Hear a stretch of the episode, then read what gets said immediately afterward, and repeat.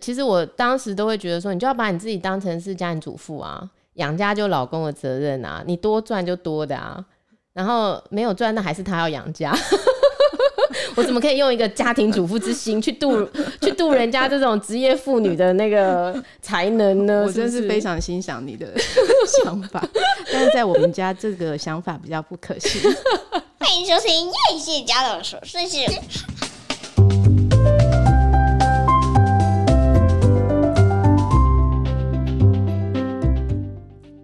欢迎收听叶谢家的琐碎事，我是菲勒米娜。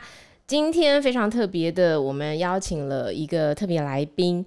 呃，大家都知道，我们现在是四十好几的年纪，都走到了中年。通常呢，四十二岁的时候呢，你会听到耳边会有一个声音，一直想要你转换跑道，然后去做一个跟你现在在做完全不一样的事。那我的一个好朋友呢，他就真正的实现了他的中年出走，可能我们很多听众也已经认识他了。那今天我们非常荣幸呢，邀请到我的好朋友，同时呢，呃，也是这个 Old About 这个古董玩具的商店的一个创办人 Eva，我们要请他来跟我们分享一下他的中年创业的心情。欢迎 Eva。大家好，我是伊娃。其实很奇怪，因为我们其实比较熟悉你另外一个名字，对不对？对。好，但是因为今天是非常正襟危坐的，我们要来谈一谈，就是我真的没有，我真的没有想到说有一天会这么正式的访问你耶。但是因为我觉得你的那个创业过程真的太有趣了，那呃，我们想要来先聊一下吼，就是你现在做的这个是线上古董玩具店，对不对？对。然后是透过这个脸书，还有 IG，还有一些古董玩具老物社团来贩售你的东西。没错。那你以前是做哪些相关的东西？就是你是呃以前做的工作性质是怎么样的？怎么会突然间有一天就是想要想要来来来创业了？我从毕业到就是前一个工作为止啊，都是做行销公关相关的工作，然后也当过短暂的 PM。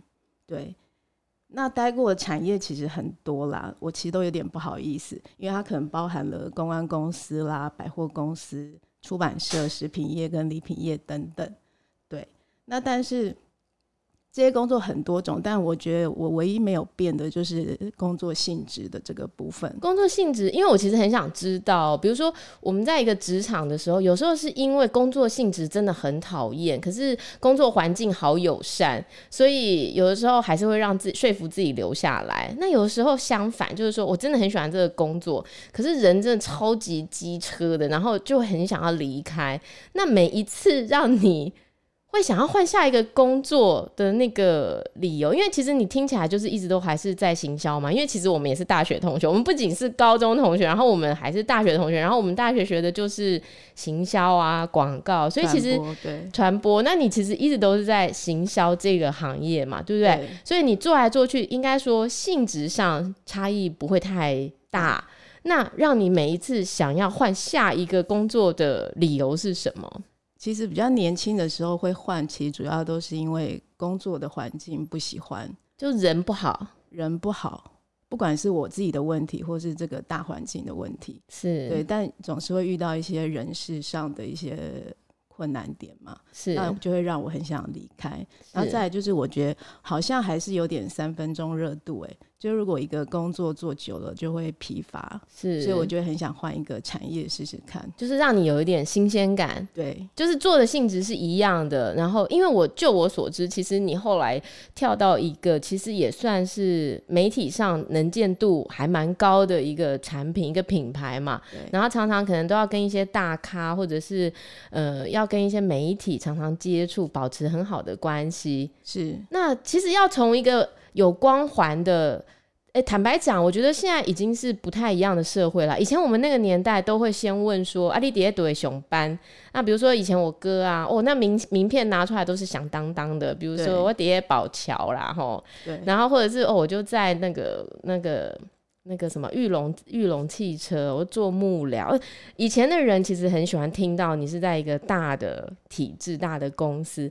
如果你说我是自由业，大家就会有一种下面起自由业，好像有点游手好闲的感觉。欸、对对对，但是现在反而创业成了一个好像比较风潮的东西，对不对？对。那你怎么去舍弃这个？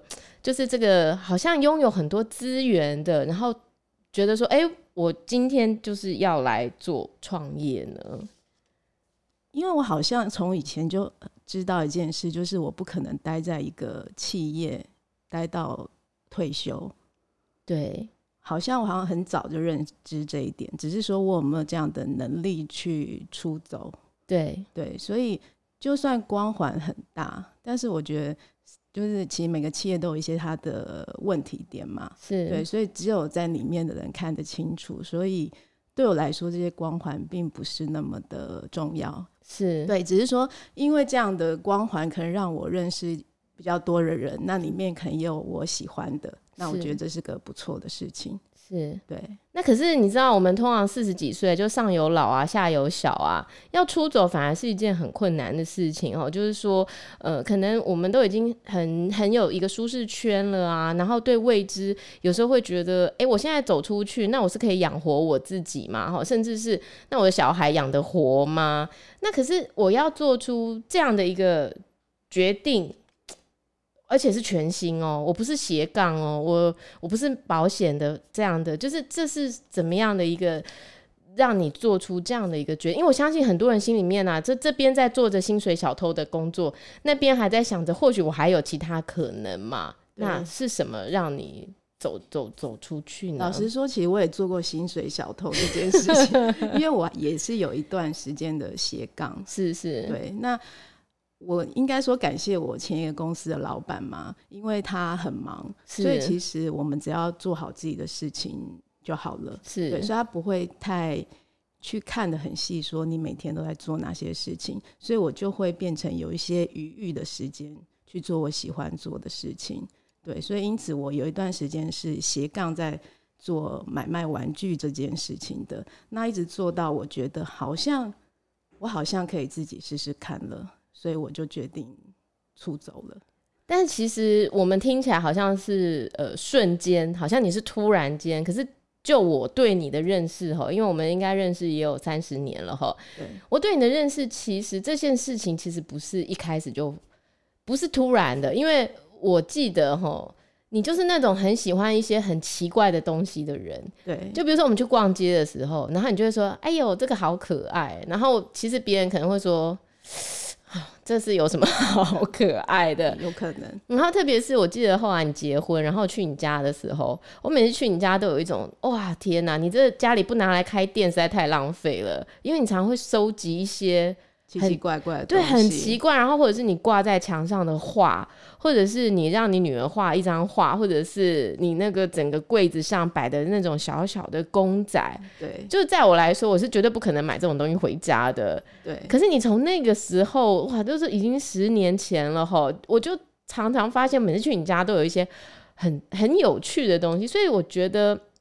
这个东西是不是其实，因为我们常常都说我们要做我们热爱的事物，那对你来说，你是怎么去发现说，哎，我对这个东西很有感？虽然我对我来说，我知道你一直都有一种很特殊的偏好。对，其实一开始你可能也不觉得收集这些东西有什么大不了的，甚至它可能跟你现在的工作会有任何的关系。对，只是有一天。我上一个工作的同事哦、喔，就问我说要不要去参加一个市集，然后那个市集就是专门卖各式各样的老东西。对，我就说好，马上就说好。然后就我那天一看，我就有点有种大开眼界的感觉。我记得我那天好像就抱了一台那个古董打字机回家，是，然后那个心情，我我不知道该怎么形容，好像比你买一件新衣服或一个新的东西要更开心。天哪，那个老物的灵魂在对你招手。欸，哦，有可能。虽然那一台已经被我卖掉，哎，但是你是去参加，是说你去参展，还是说你是、呃、就只是当一个看展的人？然后你就看到了一台打字机，然后你就觉得哇，你就好喜欢这个东西。对，然后我，我可以问一下，当时这个打字机多少钱吗？我好像买了两千五百块，欸、但它不贵。它是一个故障的打字机。天哪，你买了一个故障的打字机，然后你还觉得哇，比你买一件衣服还开心？对，就纯粹我觉得它好好看哦、喔，好有味道。是。然后我从那天开始之后，我就加了好多劳务的社团。然后拼命买东西，哇！哎、欸，你还记得那大概是离现在多多久以前的事情？其实也没有很久，大概两年吧。哎、欸，两年呐、啊，对、欸，其实也蛮长一段时间。我就是买到就是东藏西藏，有没有？有点不好意思了。哦，我知道，因为有一阵子你的包裹都寄去公司，对，然后都放在你的周围，都不敢拿回家，怕被老公骂。对，有一次还买了一个好大的那个收银机哦。然后那个重到啊，我最后不得不跟我先生说：“你可以来公司一趟吗？帮我载一个东西。”然后他才想说：“嗯，是什么东西？”结果想不到他好像也蛮喜欢的。哎、欸，所以其实你们两个从以前就物以类聚，不然你就不可能整个家都有这么多的收藏品了。看起来是这样。哦，所以就是从那个打字机开始，你就加了很多的社团，然后去看别人在卖什么，看别人卖什么，然后因为我自己想看嘛，然后自己买东西，自己当顾客，然后买到最后，我就觉得说这样好像不行呢、欸，这样下去我应该会破产，对，破产，所以我就想说，那我来卖卖看好了，对，想不到好像还蛮受欢迎的。一下就卖掉了。哎、欸，你说到这，哎、其实呢，因为我知道你在脸书上面有一个粉丝团嘛，就是叫做 Old Law，Old About A B O U T 嘛。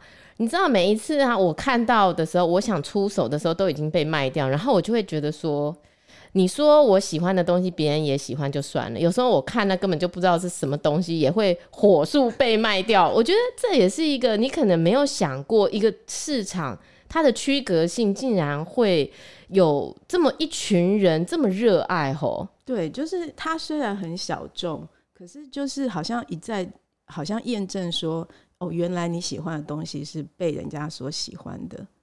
就是有的时候我们觉得是垃圾的东西，其实别人会当宝物的买回家。没错，所以不可以随便把东西丢出去。对，然后千万不要觉得我的眼光怪怪的。所以你那时候那台坏掉的打字机，你有把它修好，然后再卖掉吗？那台我修不好，但是因为后来有个客户看到，他觉得，因为他是做室内设计的，可能有些客户需要陈列，是，那所以他就把它买走了。哦，对，你知道你的这个呃整个创业的过程哦，让我想到了一本书当中说的一段话哈。这本书很有趣，这本书是一个叫做“别做热爱的事，要做真实的自己”哦。因为我们常常会鼓励人家说，你一定要去找到你热爱的事情，然后呃努力的把头洗下去，好好做，对不对？但是这本书里面说的呢，其实不是这样。他的意思是说，其实你应该要先去找到你是怎么样的人。好，就像我刚刚对你的。那我对你的理解就是，其实你从以前就是一个会去喜欢一些很特殊的物品的人。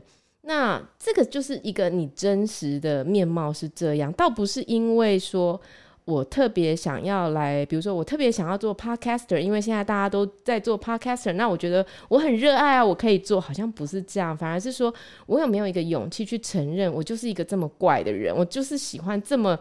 这么奇怪的东西，而且我相信有一群人跟我一样有有这样的热爱。那你知道那个书里面呢？吼，他就说吼，呃，比踏入未知更糟糕的，就是你现在目前的困境中。哦，你觉得未知很可怕，你觉得很恐惧，那个要去离开舒适圈。可是其实你的生命当中的任何领域，像是爱情、工作、友谊，都可能发生困境。可是有的人选择留在那个困境里，可是有些人选择我要走出去。那我觉得你就是做了后面的那个选择。那他说，呃，书里面说最重要的是在这一刻，你终于不再任由恐惧逼迫，而是突然选择聆听心中那一股安静睿智的声音。那一股声音一直恳求能被你听见，难得这一次你没有压抑它，而是尊重它。然后他说：“你接受了可能会给你的人生带来的一切不便，同时下定决心要做出改变，跳脱你正在走的那条路，转而踏上一个全新未知的方向。这么做将会使你的人生变得更美好，但是往往要等到你允许转变发展，你的人生才会开始变好。嗯，你有人生开始变好吗？有，有开始变好。哇，听到这个真的很鼓鼓舞人心哎！因为在家工作有什么不一样吗？就可能大部分来说，我的身心是自由的。嗯，身心是自由的。在体制里面工作，你难免有种被束缚感。对，那但在家我可以调配自己的时间。但我觉得年轻一点的时候，如果我来做这件事啊，我可能会一天到晚想着偷懒啊。早三年可能这件事不会成，我可能会觉得说，哎呀，那个今天睡晚一点呢，啊，然后下午要不要去干嘛逛个街什么的，就可能有太多私私自想要满足的事情去干扰我做这件事情。是对。那但现在可能。比如说我有家庭了，我可能也不容许自己做这样的事情。那多年来的工作历练，可能也让我知道说应该做好时间的管理。是对。那如果我为了我想要做这件事，那我必须还是得像在上班一样。让自己去做一些固定该做的事情，是就变得你其实培养了你的自律性。对。然后可能如果你今天是二十几岁来做的时候，可能还是会，我们不能讲二十几岁就没有这个定律啦，定力应该是说，如果你的呃工作经验、人生历练还不够的时候，你选择了这个东西，是不是可以真的很清楚的知道你正在为你自己创造什么？可能还没办法走到那样的程度，对不对？对，我觉得年轻的时候会不会可能想说，哎，我自己创业可能可以赚更多钱？对，大部分应该是这样的。那但以我现在来看，我觉得好像赚钱也不是第一要紧的事情。是对，如果我自己满足了我的眼光被人家欣赏的这个欲望，是，然后我可以因此又兼顾好家庭。是，又因此又让我，比如说我可以，比如说像救货猎人一样，常比如说出国去带货。如果有这样小小的成就，我觉得就够了。就是说，他的满足其实不是只是单一的，他有很多多元面上的满足。对，而且好像呃，不仅仅说哦，在家工作只是很自由而已，他还有一些其他的附加价值，对，带给你的。对，那不好的地方呢？不好的地方就是被认为你好像在家没事做，这不跟我的主妇角色是一模一样的吗？欸、对，就是好像有些人觉得家庭主妇很闲，对，然后没事就什么喝喝下午茶干嘛的。对，我有时候也常会被这样觉得，是因为我就是在家嘛。是是是，而且因为你的另一半现在他其实他也是选择了做一个创业嘛，他也是帮别人接案，然后做摄影这样子的工作嘛，对不对？对，那你们同时在家 有没有什么火花，或者是说有没有什么不便之处呢？一开始的时候还蛮多摩擦的。啊，真的吗？吃饭时间不一样，吃饭比如说午餐我们是自理，呃，自理，他会自己订便当，然后我喜欢吃外面，是。对，我们就会各自处理。然后到晚上可能他就曾经要求我说他五点半要吃饭这件事情，我说。我们是农家吗？为什么要五点半吃饭？对嘛？因为正常体制的时候五点半都还没下班呢、啊，是要怎么样煮饭？他就会觉得说你在家为什么办不到这件事？对，办不到，因为我正在做别的事啊。对，所以就是诸如此类会吵架，或者是写个文的时候，然后小孩在旁边一直跟你讲话，你就整个思绪都没办法集中啊。所以你就必须可能赶在他下课前，赶快把一些该做的事把它做完。但是我发现你也是真的很自律的，每一天固定的时间，你一定都会呃上你的新玩具，对不对？对，因为我觉得我们已经是呃小本经营了，是没有什么多的，比如说行销费用。那如果我连每天固定做一件事情都做不到的话，那我怎么让大家习惯看到我？哎、欸，我发现其实说自由创业，其实一点都也不自由哎、欸，因为那个约束你自己的力量，反而可能更大于制度体制的约束。体制的约束，我们还是会当薪水小偷啊。对，可是那个来自于自己鞭策自己的那个动力，好像嗯没有办法让你更轻松。对，某个程度是这样，但是你的身心灵是很自由的，对吧？对，就是不用不用，哎、呃，特别是讨人厌的人际关系，不用再去面对。对，那个对我来说好像还蛮蛮是很大的解脱哦，就是对讨厌的老板、讨厌的同事，我不好说什么。好，那我们在这边稍微休息一下，等一下马上回来。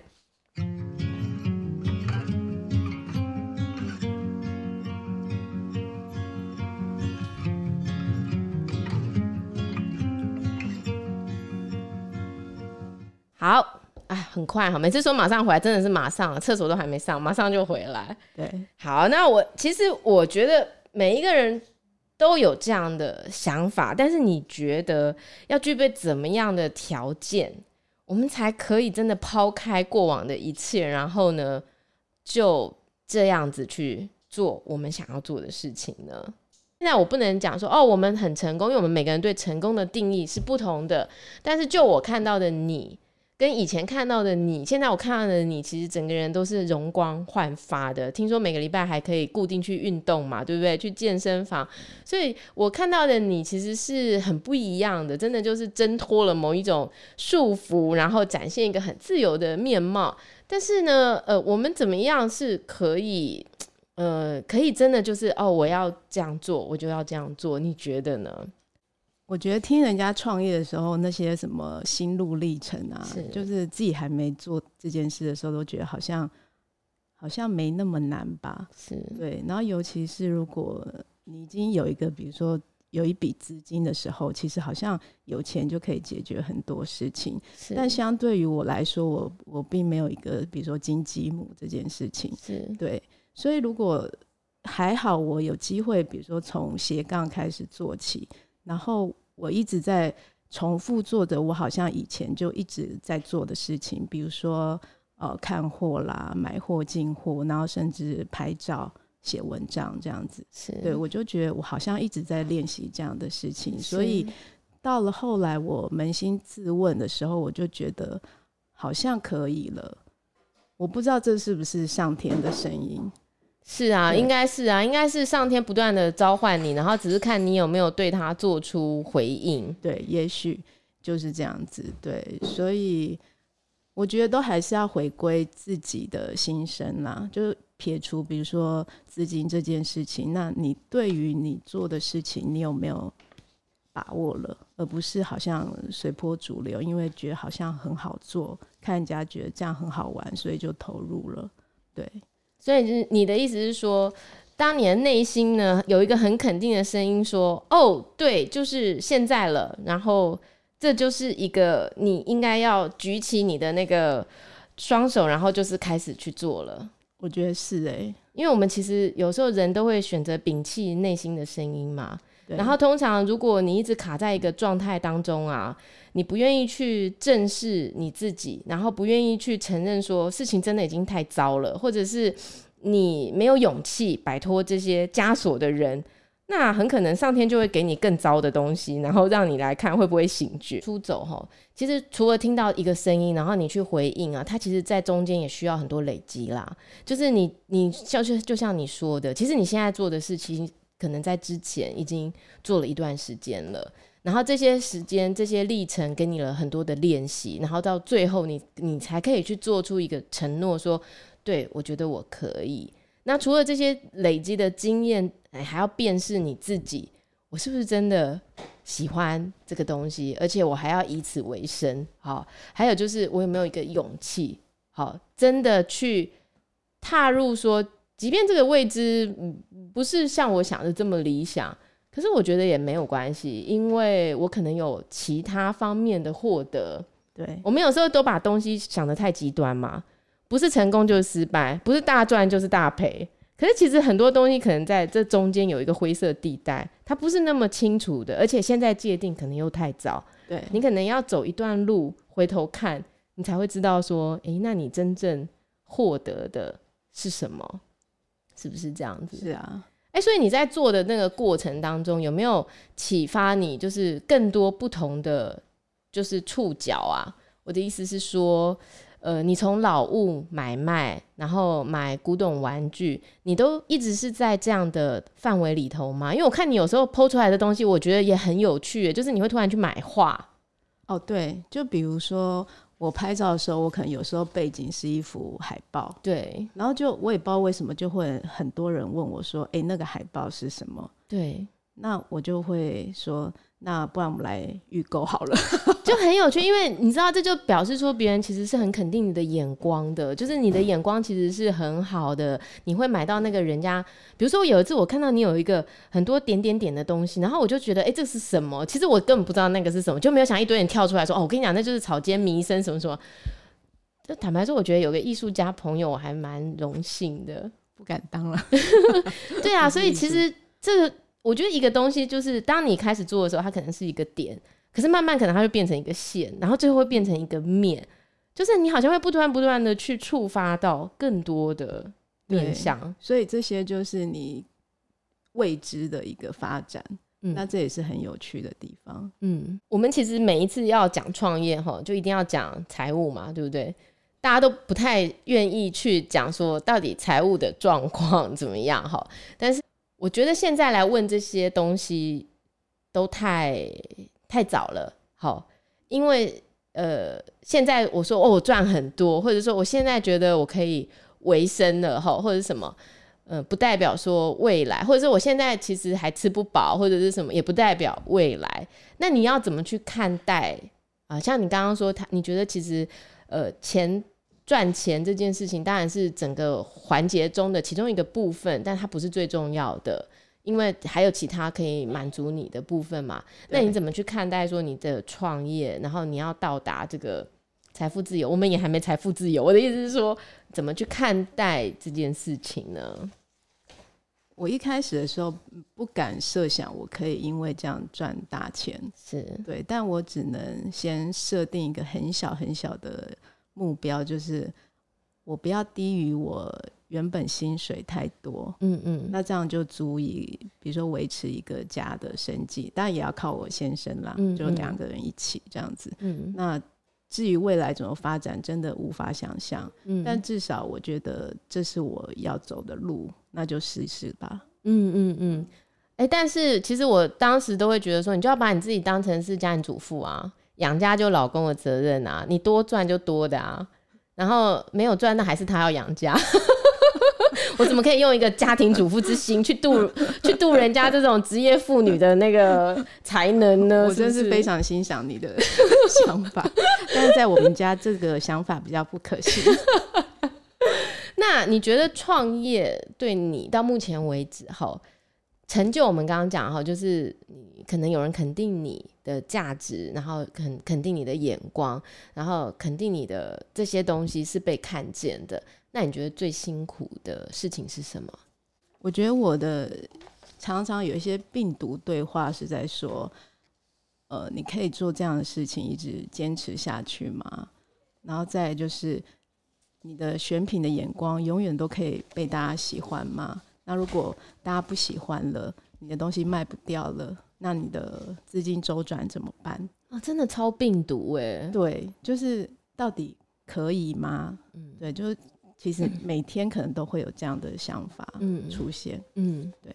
但是其实我觉得不只是你，就即便是我们，就是目前看起来并没有在工作别的事情的人，我也常常为了每一周的 podcast 感到很烦恼啊。怎么办？这礼拜的收听率又下降了。那我下礼拜要怎么做才能够挽回一点收听众呢？就是你不断不断的在问你自己这件事。那我，我有时候吼也会去听别人的 podcast，然后我就会觉得盲从嘛，就是这么夯，但其实没有真的很好啊。就里头我不知道他到底讲来讲去到底讲了什么。那我为什么要对我自己这么没有信心呢？然后我如果真的真真心觉得，呃，我讲的东西是对别人有意思的，那它就是有意思的啊，对不对？就我对病毒对话其实也非常有感，对，所以我觉得你的病毒对话其实我是可以理解的。对，但是我觉得我的人生好像常常都在病毒对话，所以我好像也很习惯这样的事情。比如说创业之前，我也是会告诉自己说，我每天就要这样浑浑噩噩过日子。你没有浑浑噩噩啊，你每天都很认真、很努力啊，早上起来就开始规划一天要做的事情啊，并没有浑浑噩噩啊。我说创业之前了啊，创业之前，所以我说其实无论什么阶段，我其实都在病毒对话。那你要怎么解套？是把当下该做的事情做好。没错。然后我已经没有回头路了。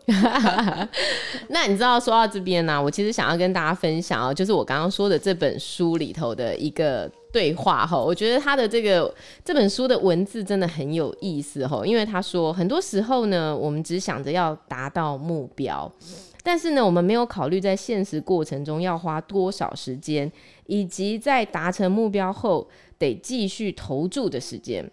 好，那达成目标是短暂的，重要的是你在过程中所耗费的时间。要知道，挑选目标最重要的是探索你的灵魂，确保达成目标后的人生是心之所向。朋友啊，那是才是你的优质生活。因为他的意思是说，哈，幸福不是来自达成目标，而是来自我们朝着抱负前进。理想抱负的这个抱负，当你的目标跟灵魂相符的时候，这个过程就会变得更加愉快。然后，当你秉持着抱负运作，并始终专注于此，你对所取得的成就和自己变成怎么样的人，就会有一种深刻的满足感。啊，然而，秉持抱负的关键在于，你要明白，你得乐于实验，并在过程中随时修正方向。因为他的意思是说，我们在植牙的过程当中犯的最大的一个错误之一，就是过度专注某个目标。我们一直觉得我们要去那里，我们要达成那个目标，可是我们常常忘了去检视我们在过程当中发生了什么变化。所以呢，在追求目标的过程中，我们的自我其实是会改变的。所以也不应该要过度执着于一个目标，然后呢，迷失了自己的方向，或者完全脱离了真实或理想中的自我。嗯，是不是？是我为了要赚到最多的钱，我为了要得到最多的流量，然后我就选择了大家都爱听的。可是其实我可能不是真的那么有兴趣去做的。对，那或者是说，在这个过程，我们有没有记得去检视一下自己，修正一下自己，还是馒头一直做，一直做，一直觉得自己要做到某个程度才是成功的呢？我觉得我们太目的目标性导向，可是其实有时候我觉得那个美好的东西，其实都是在过程，嗯哦、都是在那个当下，是你所体验到的，对对不对？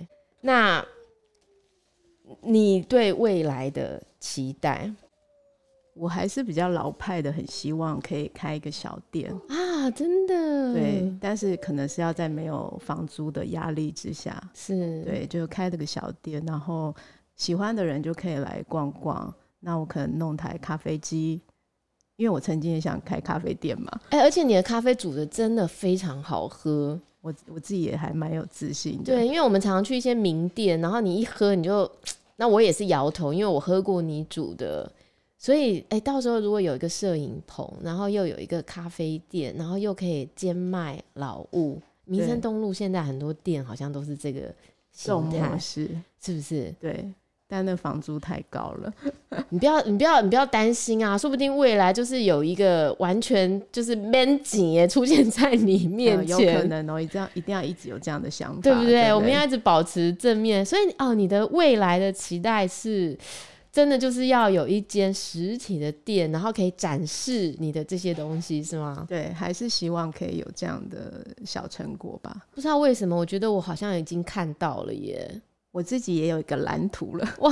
对，我觉得未来哈，不知道是哪一年，我们如果回头听我们这集节目的时候，可能会可能会很惊讶，我们今年就竟然竟然在现在成了那个预言，对，然后未来就是照着这个方向去实现呢，一定会的，哇！对，我也觉得一定会。那你你给这个中年想要出走，然后彷徨犹豫的人，你有没有怎么样的建议呢？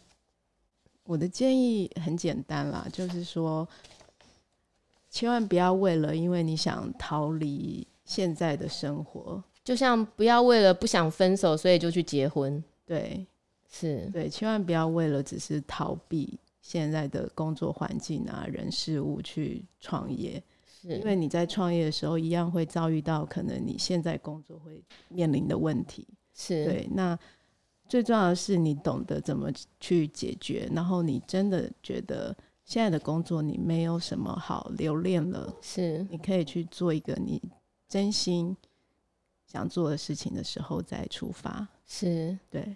那我也在这边来做一个结尾，我们节目还没结束哈，因为我们等下还要讨论一个很有趣的韩剧哈。我在这边也做一个结尾哈，就是其实我们很容易把一个人的事业跟他整个人画上等号哈，就是好像我们的眼中当中事业成功的这个人就等于他自己，可是呃，其实就算没有成功的事业，你都是有价值的，你的人生也是有意义的。啊，因为追根究底，职业只是让你的人生增添更多自我表达跟目标的方法。可是我们往往会忽略了其他的表象，哈，就是好像只要这个人事业成功，他就是最好的，他的人就是最棒的，他就是金字塔顶端的。就像我们常常眼中看到一个孩子，哦，成绩好的孩子，他就是一个很好的孩子，可是却忽略了他的其他的面相，甚至我们都要很不好意思的说，哦，他数学不太好啦，啊，可是他很会画画。那为什么不能一开始就说，哦，他非常会画画，只是比较不喜欢数学？就是我觉得我们有时候在看事情的面貌的时候，有时候都过于极端，然后呢，就会用我们这样的刻板印象去套在每个人的身上，可是却忽略了说，事业带给我们的，真的就只是我们生活当中的其中一个部分。那就像我现在看到的你啊，是运动后的你，然后是真心做着自己喜欢事物的你，然后是一个。可以写出更多有趣文字的你，哈，或者是可以找到更多好东西的你，这些都是你啊，而不是应该呃，我所看到的你是一个哦赚了好多钱的你。对，我觉得看到一个人的全貌，而不是把一个只是一部分的东西当成我们的全部，那我们在生活上做事业上，我觉得相较来说也会稍微轻松一点。对对，最近不是流行有没有八百公尺、五百公尺晃 轻松？哦、我们休息一下，马上回来。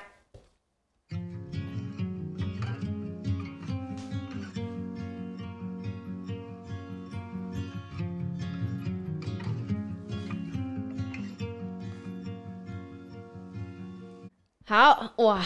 很快回来了，在这整个过程，你有没有什么想分享没讲到的啊？哎、我其实本来想要问你说，你觉得前后啊，你对工作的心态的差异是什么？哎。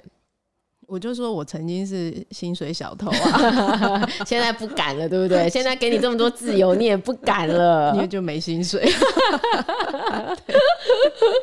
好啦，记得以后开店的时候，我要第一个去哦，好，记得要邀请我好吗？来剪彩哦，可以，可以，可以。希望当到时候呢，我是以一个非常知名的什么网红或者是部落客的这种角度去为你做一个这样的剪彩，一定会。好的，好的。呃，那我们。今天呢，来跟大家，因为又是周末哈，那我们今天来跟大家分享一个，呃，最近在 Netflix 上面已经播了六集的剧，叫做《绿色妈咪会》。那其实因为这个剧呢，很多人一看的时候，可能就会想说：“嗯、啊，我的某囡呐，我应该被垮吧？”你觉得呢？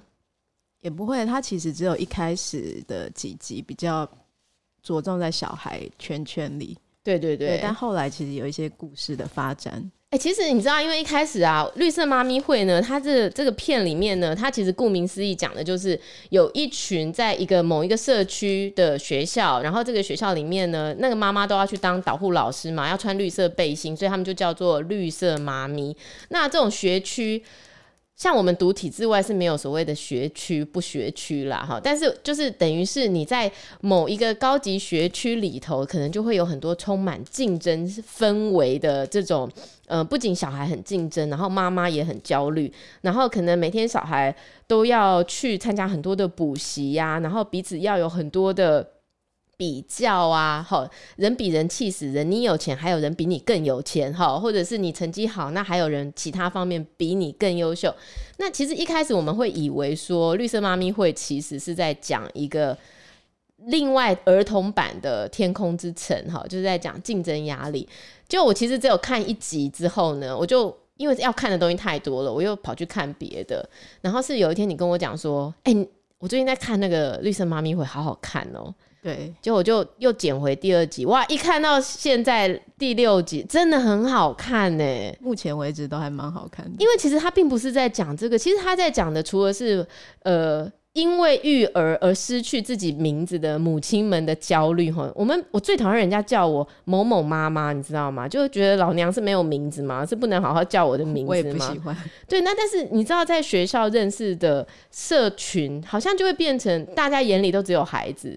其实是看不到你，对，也不管你是怎么样的人，没有人，nobody cares。你的孩子是怎么样，等同你，对，你的孩子如果是调皮捣蛋，等同你，就是一个失职的妈妈。好像所有孩子的一切都是你造成的。你优秀是因为你优秀，然后你差劲也是因为你不会带。哎、欸，我觉得这个是一个很病态的社会，很病态的现实、欸。哎。对，我就在想说，是只有韩国的社会是这样，那台湾的社会呢？因为我的环境、嗯，因为我还好，嗯，所以我不知道现在现今台湾社会是不是也是这样子。我只能稍微分享一下，因为我儿子今年小一要入小学嘛，哈，那因为我对我儿子的宽容度其实蛮大的，所以你知道，我女儿其实我没有对她特别做什么，可是因为她相较来说，她是一个非常懂得把自己照顾好的小孩，然后。可能在某些、某些、某些部分，他真的是还蛮优秀的。好，那可能我们在学校的时候，就会觉得头稍微可以抬得起来，哈，比较不会被人家好像要追、追、追问什么的。但是我儿子即将入小学的时候啊，我就在想说，我会不会瞬间啊掉到地狱？有没有常常被老师请到办公室去坐一下，或者是呃？我我你儿子打我儿子，或者是你知道吗？我就当时是有一点害怕，害怕会遇到这样的事情。当然我知道我儿子不会啦。其实我儿子是他是一个很天马行空的人，可是他是对别人是无害的。对。可是我就会觉得说，啊，孩子就是孩子啊，我们要因为孩子表现的不得当，然后不断的道歉吗？或者是在这个戏里面，你就会发现说，那所有的妈妈都是在不断的比较，好，然后。哦，谁谁谁他的那个什么数理很好，那我们就大家一窝蜂的想要去跟他挤在一起做科学实验。就谁谁谁就是黑名单，哈，没有人想要跟他一起，就没有想到他其实是个天才。我觉得那个反转真的是太 很精彩，对，真的太精彩。因为我觉得他当中哈，这这部戏里面就是有太多的秘密。你有没有觉得跟一个新的人认识的时候啊，你就是有一些不能让人家发现的秘密，超多的。那我觉得这个故事很厉害，就是他就是把这些秘密埋在这个整个戏剧里面，然后你就要不断的去发现说什么，他以前跟他是旧情人，然后他们现在在同一个社区，或者是这个妈妈看起来这么光鲜亮丽，然后这个妈妈好像都不会做错事，然后是意见领袖，可是他竟然有一个秘密情人，对。哦，或者是里头有个讲法文的家庭，哎、欸，必须说那个男的法文好像讲得非常好，哎，虽然是我不太知道，对，应该是非常好，对哦，他应该不是去后面学的。那女主角其实是那个李瑶媛嘛。我觉得他讲的也不错哎，可是他们我我是没有去查说他们本来是不是就是会法文，嗯、所以这部戏你在看的时候，好像又又会多一个不一样的氛围、小乐趣这样子，对，就会觉得好像一个讲异国语言，然后又讲的挺不错，不会不是像那个韩剧有的时候哈就硬讲，然后你就会觉得好了啦，你不要再讲那个其他语言了，实在是听不下去。这部片讲法文哦，格外的优雅，然后格外的吸引人，蛮顺畅的，对，好像蛮顺畅的。然后你就会很想要知道说过去到底发生了什么事，对，然后他就会不断的在这个剧里面穿插，对，穿插，所以你就会觉得，哎，这个剧看起来特别的好看，好，因为悬疑点实在太多，特别是我觉得其实他点出一个很重要的哈，就是呃团体，你知道，我觉得我已经过了需要团体的年纪了。小团体，小团体。你知道，我觉得。呃，比如说我女儿常常觉得我朋友真的是超多，我真的是超多朋友。然后，但是我我都是一对一的跟他们在交往。那我觉得一对一交往对我来说是很轻松的事情，因为我愿意付出我的真心，然后我也同时感受到别人的真心。可是我觉得在一个群体里，哇，我觉得有的时候人家觉得好好玩的东西，为什么我都没有觉得好玩呢、啊？那或者是你在这个剧里面，你是不是看到那李瑶元，就是他一点都没有觉得他的小孩需要补习，对，或者是这么高压的竞争，可是他不这样做，他就是一个好像不够格的妈妈。你知道，有时候我也觉得我都没有为我的孩子做什么，哎，就是我的病毒对话就会在这时候爆发，你知道吗？就是平常我也都好好的，而且明明我女儿也表现得非常亮眼，比方说她从来都没有学过小提琴。哎、可是她的小提琴其实真的拉得很不错。然后我在这时候就开始病毒对话说，我如果没有栽培她，以后会不会她来怨恨我？明明她可以成为一个天才，我就这样子给她放掉。你的剧情不是讲到我的蓝调时光了吗？真的，因为你知道，他就回来跟我说：“妈妈，我们班呐，有很多人都没有过，可是我就过了。”然后我就欢呼说：“哇，你好厉害哦！就是你都没有学，你为什么这么棒？”然后下一秒我就会觉得说：“天哪，我都没有发现他其实这么厉害耶！那我是不是失职了？”对，你就会不断的有这些，然后在群体里面更为明显，就是。有时候一群人，然后他们就会彼此很欢喜。那我有时候就会显得很孤僻，就是大家一群想要去干嘛的时候，你心里却不想要干嘛。对，那我就觉得我有病吗？就大家这么期待，这么开心，那我没有那个开心，我还要一起吗？你知道吗？我就会常常会问我自己这个问题耶。那人一定要那么群体嘛？人不群体，可是你知道你不群体，你就是被排除在外，渐渐人家就不找你了。好啊，没关系啊。那你知道不被找的时候，你会又会有一种失落感，对不对？对，就是，哎、欸，所以呢，我们就是都要跳过我了吗？都要略过我了吗？我已经不再重要了吗？就是人还是在群体中，又很希望，就是期待人家来找你，但你又。有权选择要或不要，你说的是最好的，你真的是说的对极了。可是你想，谁会愿意呢？对不对？你只能从中选一，你要不就是都不要群体，然后你要不你就是好好的加入群体。可是人人可以这样吗？我觉得那个追根究底就是比较这件事情。对，比较心，对，比较心真的是一件很麻烦的事情，对，很可怕。对，但是。我觉得我也没有办法跟谁比较啊，因为我觉得我好做我自己哦、喔。但你还是会在意那一些，就是不来找你，对不对？哎、欸，你们什么时候约的？为什么我都不知道？啊，这种感觉真的很糟。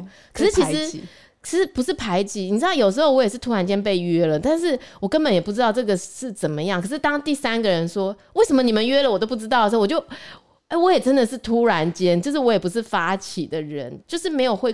没有人会故意去，不会像剧里面，就是还要故意排挤某些人。嗯、其实不会，但是就是我觉得人都是有一种不够自信，或者是不够有自尊哈。然后当你发现说什么没有通知我，或者是什么没有管我要不要去，你们还是要去，是不是？你知道吗？就是你当场就会有一种很难以言喻的失落感呢，是不是？会。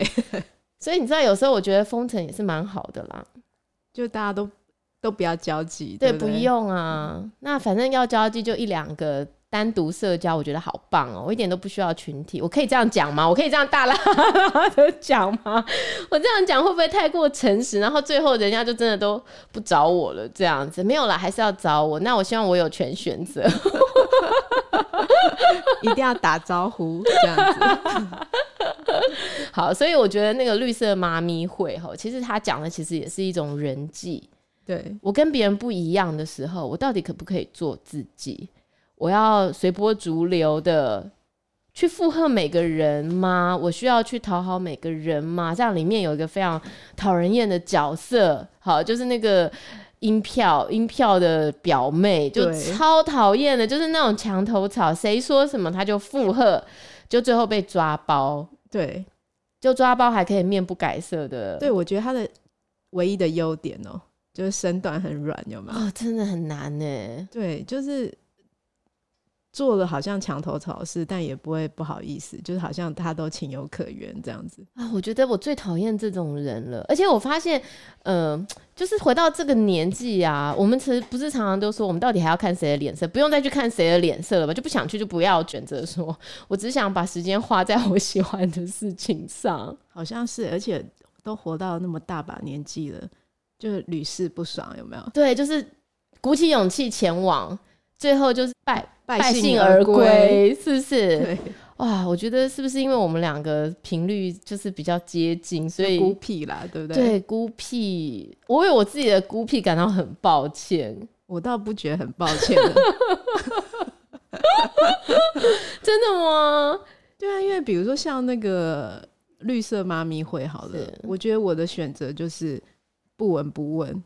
是，就以前可能也是一定有赖的家长的赖群组嘛，是。对，那大家一定都会这样，好像客套的，比如说什么你好棒啊，什么什么，就是也会有一些对话，但我觉得从来是。不回应的，这样有比较好吗？我觉得这样就很简单，就是完全不用管人家发生什么事情。好，我支持你。我真的觉得人生苦短，真的把 时间花在，把力气花在我们有兴趣的事情上，对，是很重要的事情。真的，哦，不然的话，有时候因为这些事件带给你的心情起伏，反而会让你怀疑人生呢。对啊，因为我其实很不喜欢自己的心情会有。什么高高低低？我这人其实平常从早上到晚上，我心情都平常都很平稳、很一致的。可是可能就会因为一两个事件，然后你就开始怀疑，就会有某一种病毒对话产生。然后我其实是很不爱去体会这种东西，而且明明就不是我在意的人，那我为什么要在意他们的想法呢？是啊，我只要在意我喜欢的人的想法，好像就够了吧。对，哦，是不是这样啊？好，我们今天得到的结论竟然就是，好啦，我们还是要放宽心情，做自己，不要委曲求全去买单别人。好，对，好，今天呢，真的非常荣幸，非常开心，请到伊娃来上我们节目。你认真听，你可能已经听出他是谁了啦。好，那希望。未来呢，我们还有机会可以来闲聊一些其他的话题，而且我很期待有一天你的小店开成的时候，我们一定要好好的邀请听众在那边办见面大会。如果大家有喜欢我的话，好，那欢迎大家到脸书搜寻 Old About，那你会在上面看到非常有趣、有意思的小物。那也欢迎大家到我的脸书粉丝团叶谢家的琐碎事，呃，来留言告诉我你喜不喜欢我这一集的节目。我们下次再见喽，拜拜，拜拜。